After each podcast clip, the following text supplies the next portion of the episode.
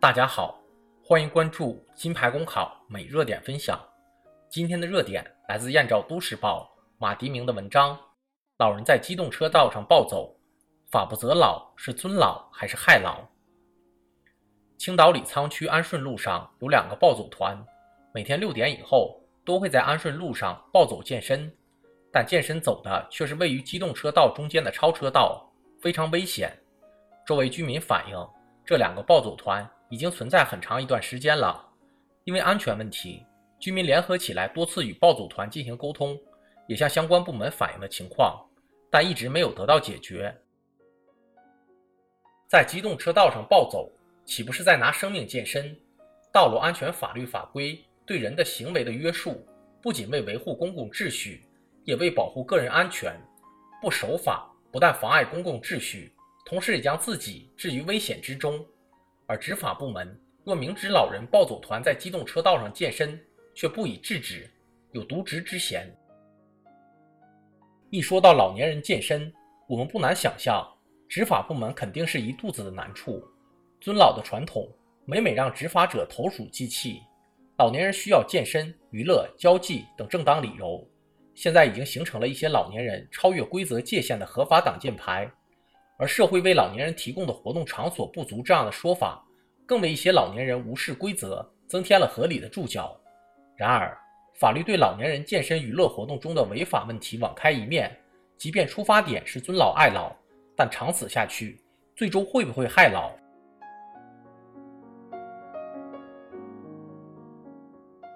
机动车道上暴走健身，危险是显而易见的，成群的老人走在一起。一旦发生不测，后果不堪设想。如果是为老人好，为他们的安全着想，说什么都不能由着他们在道路上任性。因为是老人而不好管理，这种理由说不通。执法当然要顾及尊老的问题，但任何打折都不能没有底线，否则法治公信之师要置于不尊老之师。而放任老人在危险条件下运动，真的就是尊老？在我看来。那是对老年人最大的不负责任、不尊重，是放弃原则换消停。最近还有报道说，高考期间，四川自贡市一些大妈不满民警要求暂时习武，暴力抗法，打伤民警。一位郑姓大妈因妨碍公务被警察刑拘。广场舞引发暴力抗法，大妈被追究刑事责任，这恐怕是一些人始料不及的。出现这种极端事件。是否更应该反思平日里执法的暧昧？因为广场舞噪音扰民，违反治安管理处罚法、环境噪声防治法等法律，官方才依法要求高考期间习武。然而，按理说，噪人扰民在任何时候都不被允许。正是因为执法部门平日里放纵广场舞等老年人活动的不守法，才有了高考不习武的变本加厉。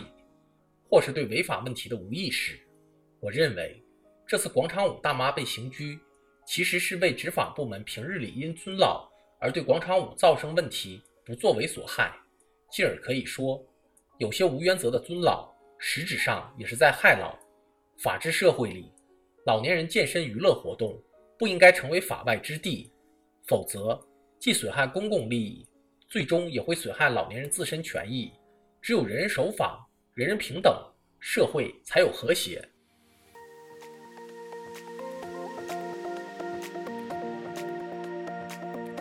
好消息，我们刚刚完成了公众号的再次升级，升级后的内容也将更加全面。